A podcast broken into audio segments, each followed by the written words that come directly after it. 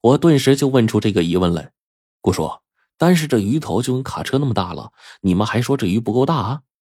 岂料这时候顾叔和何叔都笑了：“一看你就不怎么钓鱼，观察这些东西，对吧？”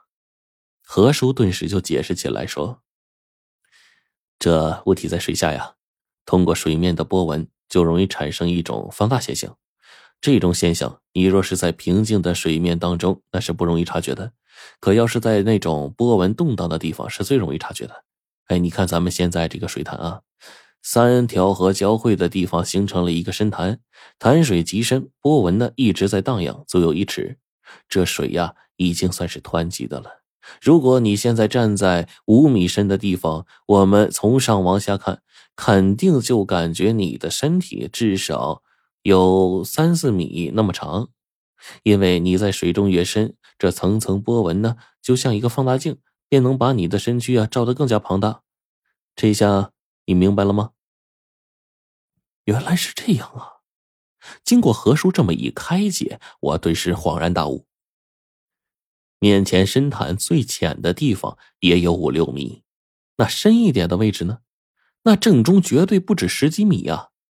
一旦这样，从下面翻上来的鱼在层层波浪的不断放大下，肯定就显得极为庞大。但这会儿何叔的话刚一说完，顾叔呢也提醒我说：“不过呀，你可别以为这鱼就真的很小啊，也不是。这水潭中的鱼呀，可能就是个脑袋很显大的家伙。但即便这样折算下来，体重估计最少也得三百多斤吧？那么大呀！”我当即就问。肯定是比一个成年人要大不少，或许是他的两倍大小。这还是我们估算的最低的体型。你现在明白了吧？要钓起这样一条鱼来可不容易啊！对于我们来说也是一种挑战。说罢了话，时间不久，太阳可就出来了。这个时候，何叔他们做了一个噤声的手势，不再多说话，而是示意我看向水潭当中。便专心致志的一动不动的盯着水潭，开始注目起来。时间很快就过去了，到了中午时分，我在这边蹲的只觉得手脚麻木，都已经有些不耐烦的打起了哈欠。终在这时，对面有个家伙的鱼钩突然被咬了，激动的他赶紧开始跟水里东西展开了搏斗，顿时令我们这岸边这一些看热闹的人心里也是激动到了极点。伴随那人和水中的大鱼展开搏斗之后，足足过去了三四分钟，这条鱼才被钓起来。不过呀，看到这条鱼的时候，我却失望了。这是一条不知道活了多久的大鲤鱼，整个鱼身居然重达三十一斤，就连那鲤鱼的鳞片都已经十分的鲜艳发红，着实是让人觉得不可思议。可是呢，这对于众人瞩目的水潭大鱼来说，还是没什么欣赏价值，岸边的人都在这时候开始叹气，但是何叔和顾叔他们看到那条大鲤鱼的时候，竟反倒是更加兴奋起来。我直到了这个时候才明白这是怎么回事这水潭当中要是有庞大的鱼生存的话，那就一定得有这些大鱼能吃得到的食物。这时候，寻常的小鱼小虾自然是没有办法入口了。而现在钓起来的这三十多斤重的大鲤鱼，或许正好能说明整件事情。有这些大鲤鱼，才恰恰证明这水潭中有更大的鱼存在，并且与此同时，我赫然发现了一个奇怪的细节：这水中的鲤鱼刚刚咬钩，可是附近钓鱼的这些人，鱼钩上下的饵可都是至少三四斤重的一块猪肉啊！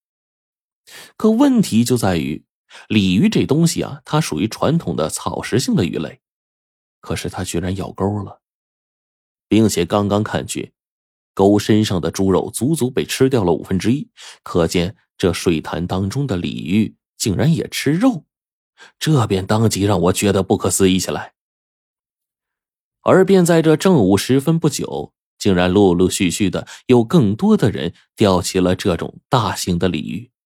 甚至何叔钓了足足有四十六斤重的大鲤鱼上来。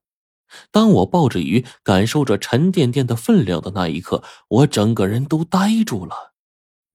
时间到了这儿，距离大鱼出没已经是越来越近了。便在这个时候，一件大事忽然发生了。便在这突然之间，对面的一个钓友的鱼线忽然一瞬间绷紧了，就连手中的鱼竿也被这突如其来的力量给直接压得弯下了头。这家伙还没来得及叫呢，半截身子已经是滑下了落脚的石头。幸好在他脚下有一堆乱石当做支撑物，这人赶紧双脚紧绷在岩石后，努力的平稳，让自己身体不至于快速的被拉入水中。然而就在这个时候，他手中的鱼竿竟然弯曲到了一个诡异的角度，已经接近九十度直角了，看得我们这边何叔、顾叔都瞪大了眼睛，看着面前的异象，都已经惊呆了。这会儿我们也想赶紧上去帮忙，可是跟对面隔着一条大江啊，距离又长，水流又湍急，根本就没办法。我便只能用手机眼睁睁的拍下这一幕。救命！救命！便在这个时候，那个手里攥着鱼竿的家伙忽然身体一阵不稳，就连双脚都被那股巨力挤压的开始承受不住了。在他同案的其他三四个人一见不好，赶忙过去帮忙，但是事情已经是糟糕了。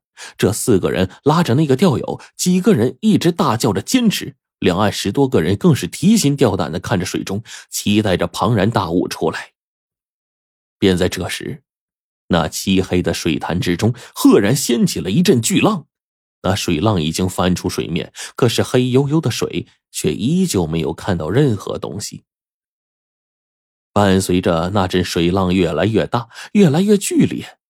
按理来说，这时候大鱼应该已经快到水面了，就算水中如何漆黑，也应该能看到了呀。可是为什么到了这会儿还没看见大鱼呀？除非……